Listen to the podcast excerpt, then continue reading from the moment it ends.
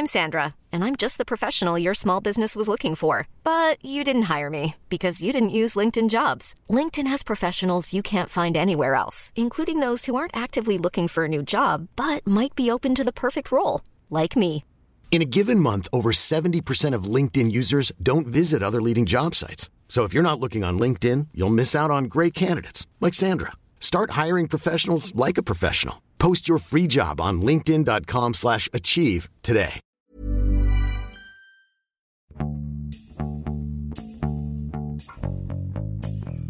欢迎收听艺术有毒，我是 Sammy。今天跟我聊天的是文化土豆播客的主播伊康糯米。Hello，大家好。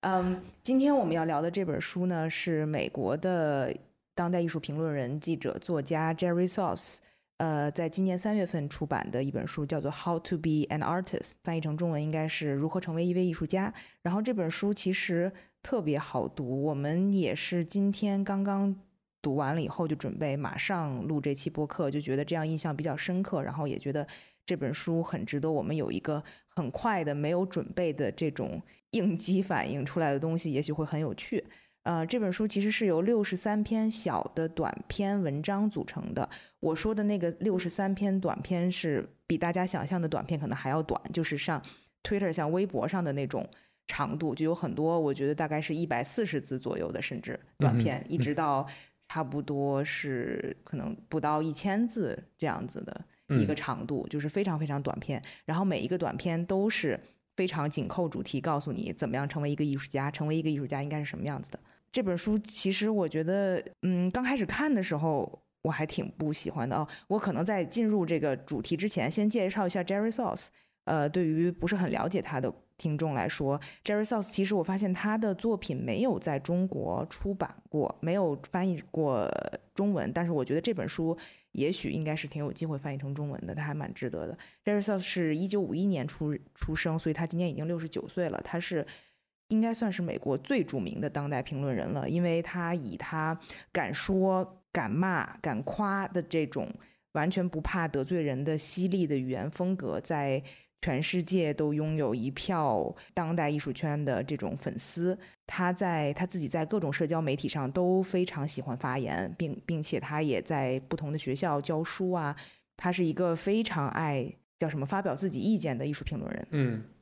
那我其实经常在大众媒体上看到《纽约时报》啊这样的文，就类似于这种。对，他写那种学术的批评吗？不写，就是这也是他的一个特点，就是他本身的正职是纽约杂志的资深影评人。那纽约杂志其实大家了解不了解，大概也都知道，它是一个。比较偏向于大众、服务于大众的杂志，所以，呃，在这样的杂志工作，那自然也给他自己的身份有一个定义，就是说他写的东西是希望能让大众看得懂的，这也是他一直秉承的一个写作的要求，就是我不需要写那些 R forum 一一样的那些 nonsense，他希望能大家都知道他聊的是什么东西，然后希望大家能看过看了他的文章来懂当代艺术是怎么回事，而不是让你更加的。迷惑当代艺术是怎么回事儿？呃，这本书其实今年三月份才出版，但是因为正好是疫情的一些原因，所以它所有的那些 book tour 全部都取消了。但是这本书依然上了这个《纽约时报》畅销榜的第一名，到现在也是。所以，呃，好像没有怎么受这个疫情影响。然后很快的，这本书也在英国的亚马逊啊都很容易买到，海外应该是还蛮容易买到的。嗯。呃，我觉得要不要现在就可以进入到这个书的内容？呃，有没有一下你？因为我们两个人的这个。感受是很不一样的嘛？看这本书，我是刚开始看的时候是非常不喜欢。我看前十篇的时候都完全无法进入，我就觉得这写的是什么呀？就是我觉得它太太浅了，或者说它的语言过于简单，然后过于重复，我就觉得没有太多意思。然后再加上我在看这个之前看了很多英国作家的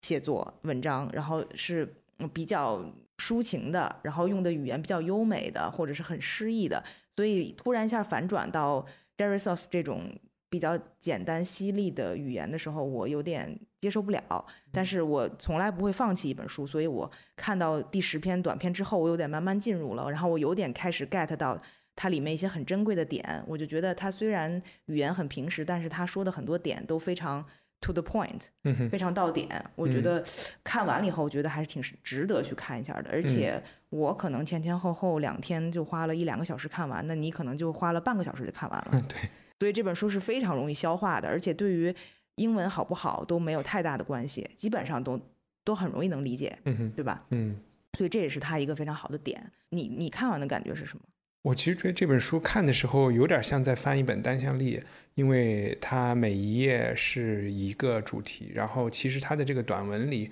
百分之八十的时候都有引用一个著名的艺术家或者是批评家或者是作家的名言，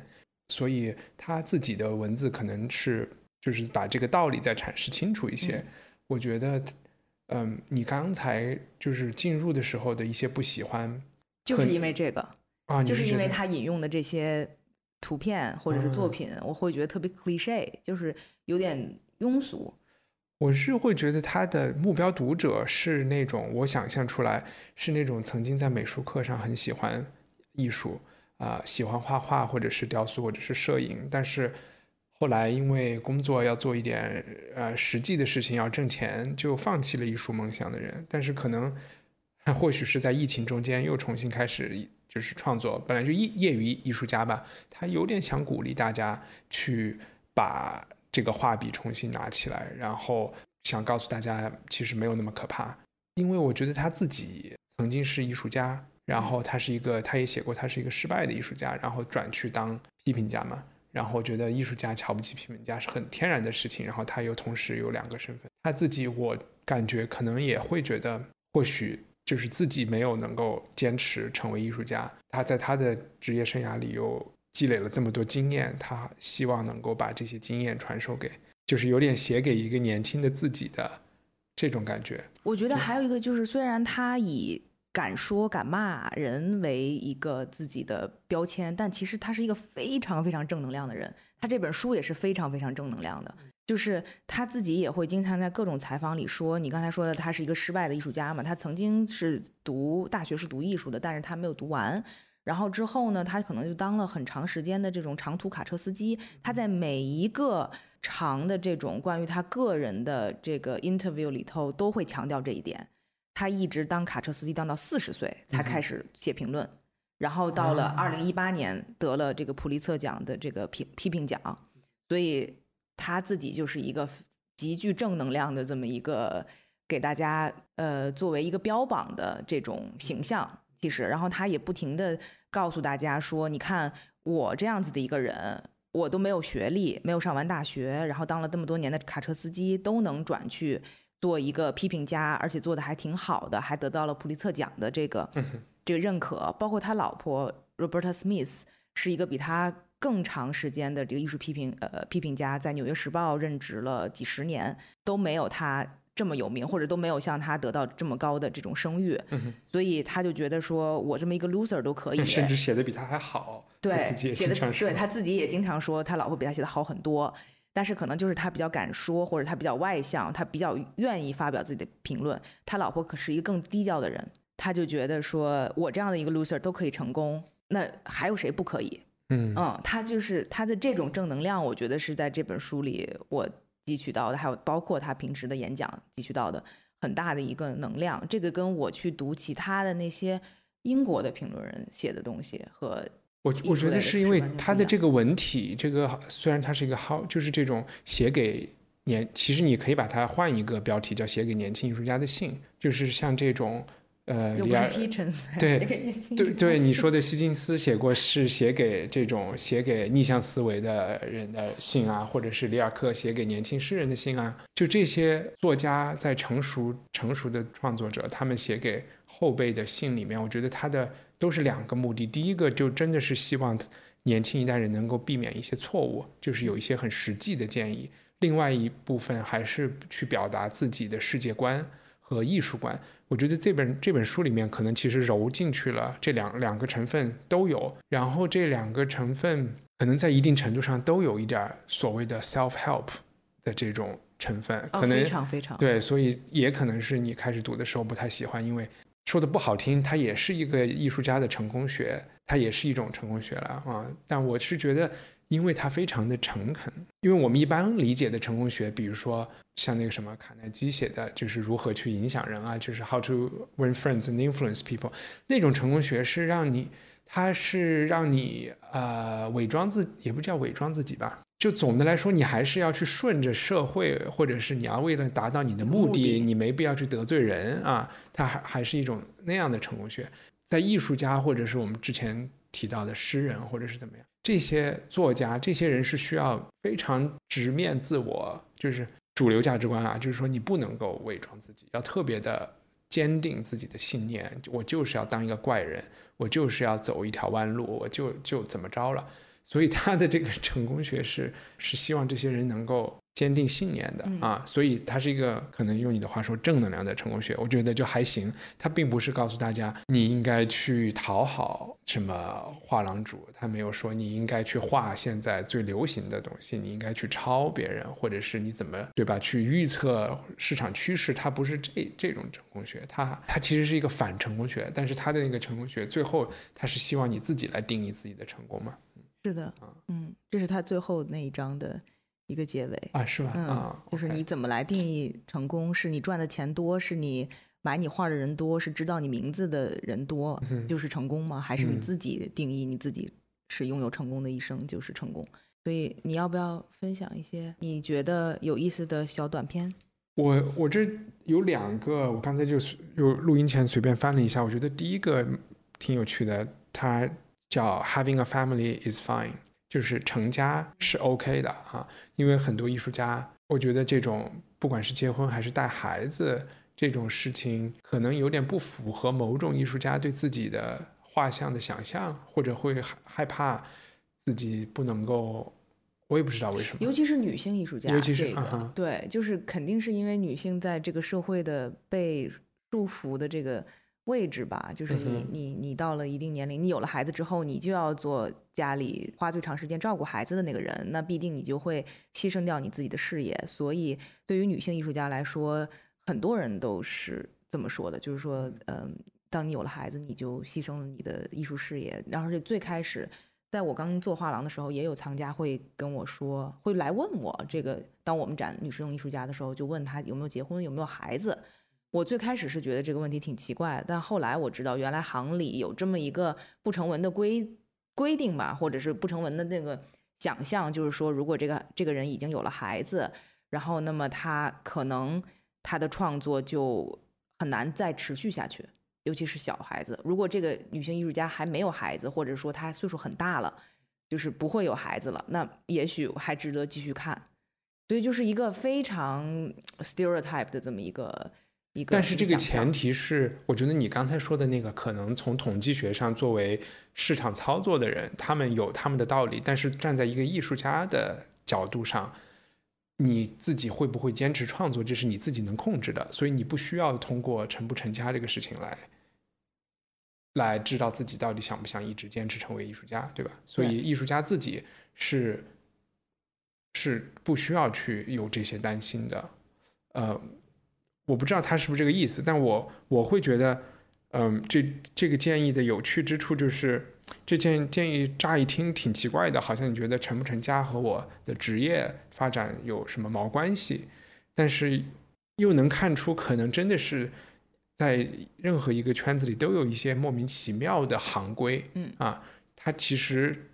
这就是一个莫名其妙行规的代表，他就想告诉你，这些行规可以 滚一边儿去。对啊，他是不是里边是这里边有说不不要去读一个硕士吗？对对 对我觉得这这条也挺逗的啊。对，就是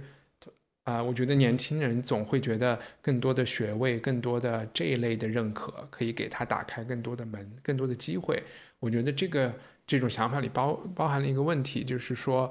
Jerry Saltz 希望你的东西都是来自于内在的，来自于艺术本身的，而不是来自于别的机构或者是别的文凭。而且再加上，说实话，去读一个 MFA 的钱，可以让你当一个业余艺术家买材料做好长时间的。好多年 对，没错，嗯，我觉得还有一个是，我都觉得应该是第一个，就是他讲有一说 you've got to want it，就是你得对成为一个艺术家有这个饥渴，这甚至应该真的应该是第一条。不一定啊，你都不知道艺术家意味着什么的时候，你怎么能就是 want it 呢？就可能你在学校里学习的时候，或者包括你那个时候对于艺术家的想象，还只是一个停留在很表面的这种。对，这是一个问题。这就其实就是所有的这些建议都有这个问题，就是说。听的人、读的人，他能不能够理解和消化和接受这个信息？其实能够接受这些信息的人，是真正渴望成为一个艺术家的人，然后又觉得他的建议有价值。如果你并不是急切的渴望的话，可能这本书读的时候，你就会觉得都是一些可听可不听的话。我觉得他也给出了很多例子。我我我就是最开始说，嗯，为什么说这本书特别正能量呢？它有很。很多篇都是在讲你要工作，就是你要一直工作，你就是不要想太多，起床就工作。他这一篇叫 Start Working When You Wake Up 啊，这个也特好。很多人对于艺术家的一个假想就是说是一群很懒散、每天无所事事、不知道干什么的人，嗯就是很多人会在找灵感。对，然后可能就是嗯，一年当中有十一个月都不在工作，然后一个月随便画一下或者是创作一下，然后做一个展览就完了。就很多人会有这样的想象，也确实是有很多艺术家是这样的状态。但是对于 Jerry Sauce 来说，他觉得成为一个艺术家，并不代表你不用朝九晚五的去上班，没有人让你打卡，你就可以松懈自己。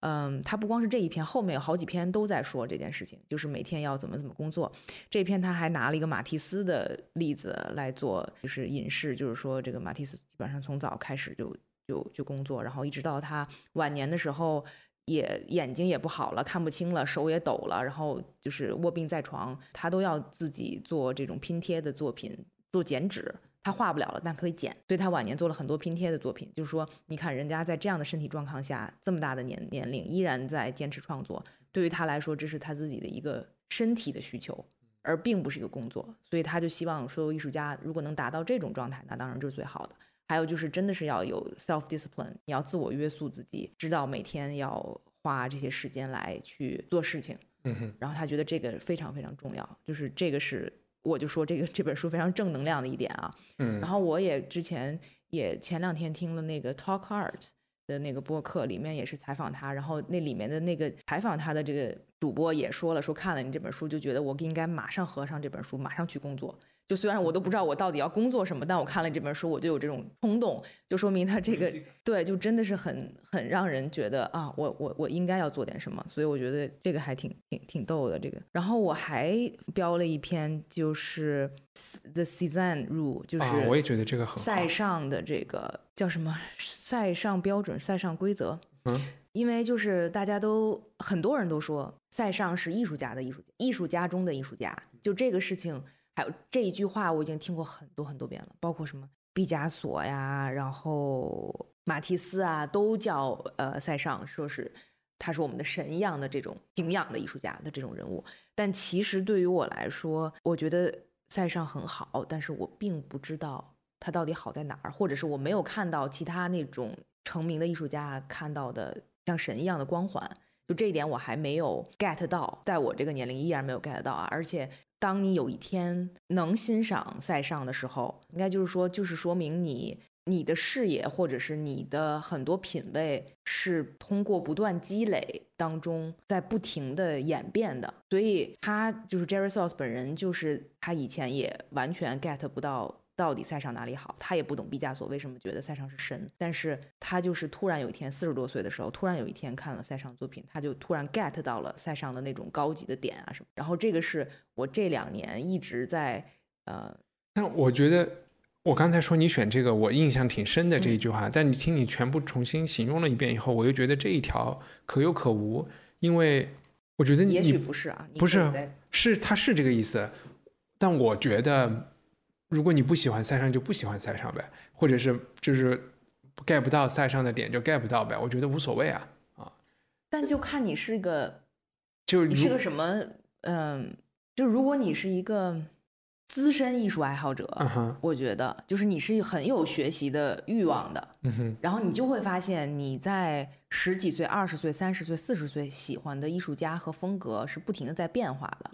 那你自己肯定会去深究就。我说很很龟毛的人啊，可能就会去深究自己为什么会有这种变化。但是如果你一直在暗示我可能最终会喜欢那样的大师，我觉得这种心理暗示是可有可无的。就是你无非你就又走到一个系统里面去了嘛。可是我觉得这对写作来说也是一样的呀。你看很多有名的作家的这种作品，就你有可能知道他不一定是你你最喜欢的作家，但是你知道他写的好，你要 get 到他这个好的这个点在哪里。我觉得要做到这一点。从技术上来说，对所以我觉得对于塞尚来说也是这样的。嗯，就是但如果是一个不是绘画的人，他就无所谓了，他就没有办法从技术上来 get 到这个点了。我觉得对于一个评论的人，或者是就是对于一个欣赏的人，欣赏了很多，就对于我来说吧，一个画廊主来说，我觉得也是有意义的。但如果你是你是你是经营影像或者是这种就无所谓了。也有所谓啊，艺术最初的形式就是绘画呀，所以我我觉得无论是哪种视觉语言，只要是视觉艺术，就应该会有这种吧。因为这两年我一直都在拖延症的一件事情，就是去去认识塞尚，就是想去多读一些关于他的文章和多看一些他的画然后去感受一下到底怎么回事。但是这件事情一直没做，直到我看到这个的时候，我就很有共鸣，就是啊，原来他也曾经有过这样的问题，只是他 get 到了。好吧，我觉得你可以专门找一期节目来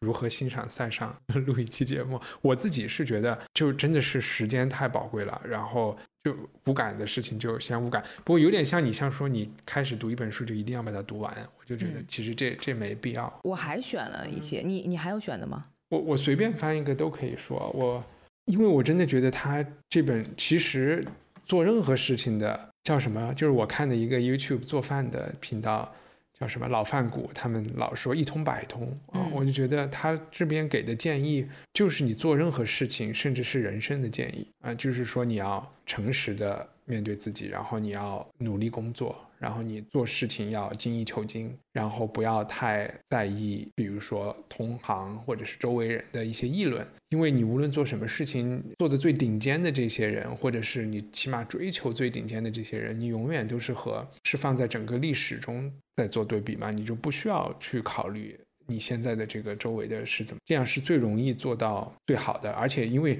这样做也比较取巧，你就你的成功不不由这个当下来界定嘛。所以我觉得他的就是很多东西这些是相通的。就是他也会在这里面强调，包括他自己也经常强调，就是艺术家一定要有一个什么 elephant skin，就一定要脸皮够厚。如果你你脸皮够厚，然后要经得起别人批评，然后不要怕别人批评你，就这个对于在这书里也不停的重复这件事情。不过从成都成功学来说，有两个建议，我觉得还蛮重要，就真的是很具体、很实际的建议。其中一个大概意思就是你得有一帮朋友，就是要拉帮结派啊，稍微有点这个意思。和这些拉帮结派的朋友里面，你们要互相帮助，而互相挺啊，我挺你，就是要有这种呃，我觉得特别是在你遇到挫折的时候，呃，能够有这种酒肉朋友能够无条件的挺你是挺重要的啊。然后另外一个类似的建议就是说，他好像算了一下，一个艺术家的成功，你只需要有十二个12个人人来帮你啊。他就算了一下，可能有一个画廊主，有什么有五六个藏家开始，对，然后再有，甚至这个画廊主不需要在纽约，然后这五六个藏家，如果每他们再能够去告诉其他五六个藏家，就帮你稍微口播一下，口口相传一下，你的职业生涯就搞定了。然后他的意思还有呢，还有呢，他还有三四个就是评论人，啊啊啊，然后再认识其他不是口口相传的那些除外，对对对，就是再加上三四个评论人，再加上一两个策展人，对，对，他的意思就是说，十二个人你难道都搞不定吗？你就你就哄他们骗他们也能搞定。我觉得这是一个也挺好的，就是说你在可以简化你嘛，把你的把你的注意力集中一点。就是我今年就是要认识这十二个人嘛，啊，这当然我觉得又回到了这种 美国成功学出版的这个这个路子上，但是未尝不可，我觉得也挺好的啊。我觉得它就是一个目的和手段，我觉得它这这一类就是属于手段的，只要，但是它始终在告诉你，你得有崇高的目的。只要我有崇高的目的，我的这个手段稍微成功学一点，稍微功利一点，也是 OK 的。我觉得这这我也同意了。嗯，就是在他这些嗯、比较简单的语言里面有有很多也很简单的比喻。我觉得有一个比喻是让我印象特别深刻的，就是他有一张叫做“艺术家就是猫，艺术哦，就是狗”特好特好。啊、我觉得他那个形容就还挺好的。他就怎么说？他就说，你叫狗的名字，狗就会过来，然后给你摇摇尾巴，然后趴在你的腿上，对吧？然后这个种是一种直接的交流。你你如果跟猫，你叫猫，猫会怎么样？猫会看看你，他不一定理不理你，然后走到离你大概五十公分的距离的沙发边儿上看看你，然后挠一挠自己，然后坐下。他是想说艺术家和艺术家的沟通方式是猫这样的，它是一个不是直接的啊，是通过比喻和需要去体会，没错，来沟通的。没错，就是他觉得艺术家的沟通不需要过于直接。啊，所以就是很多人就会很恼火，就是艺术家要就是描述自己的作品嘛，然后艺术家就会很就不知道该怎么说啊什么的。但是他同时也后面也有讲，艺术家要学会写文章描述自己的作品。哎，我跟你讲，他说话有的时候就是比较就是比较矛盾的。嗯他自己有的时候说着说着就说：“哎呀，不好意思啊，我我刚刚还在骂某一个人是什么样子的，然后现在我说话这个样子就像那个人一样。”就是他有的时候是有很多很矛盾的事情。但是他就是用他非常快的语速和非常简单简洁的信息，一下子就是拿到你的注意力之后，你可能就忘了，就过去了，就忘了他自己有非常矛盾的这些观点。反正就是一个很轻松看下来，然后就觉得看着玩还挺好的。然后你基本上六十三篇短篇非常短，你总是能记到那么两三篇，你会觉得挺有趣的。而而且好像前言里有讲，这这本书是脱胎于一个他给 New York Magazine 写的，还是写的一篇稿子。那篇稿子里是三十六还是三十七条法则，就是如何成为艺术家。是吗？然后为了滥竽充数，他又加加去了三十多条。所以我觉得现在手上拿不到这本书的人，可以在网站上去把他的那个文章给有一点精髓的意思。好，那我们今天就先录到这儿。好呀，好，拜拜。感谢收听《艺术有毒》播客，这是由两位艺术从业人员主持的艺术读书跑题节目。我们的节目可以在 Artist Poison 官方网站、苹果播客、Spotify、喜马拉雅、网易云音乐以及荔枝电台收听。我们在微信官方公众号和微博上准备了更多与节目有关的信息，您只要搜索“艺术有毒”，读书的“读”就可以找到我们。Want to get a chiseled look in the jawline? Sculpt and shape your jawline with added volume from Juvederm Volux XC. Juvederm Volux XC is an injectable gel specifically designed to be robust enough to improve moderate to severe loss of jawline definition. And it is the first and only hyaluronic acid filler approved for the jawline. Add volume to your jawline for a chiseled look with Juvederm Volux XC. For important safety information and to find a licensed specialist, visit juvederm.com that's J U V E D E R M.com. Not for people with severe allergic reactions, allergies to lidocaine, or the proteins used in Juvederm. Common side effects include injection site redness, swelling, pain, tenderness, firmness, lumps, bumps, bruising, discoloration, or itching. There's a risk of unintentional injection into a blood vessel, which can cause vision abnormalities, blindness, stroke, temporary scabs, or scarring. Talk to a licensed specialist to find out if it's right for you. Visit juvederm.com. That's J U V E D E R M.com.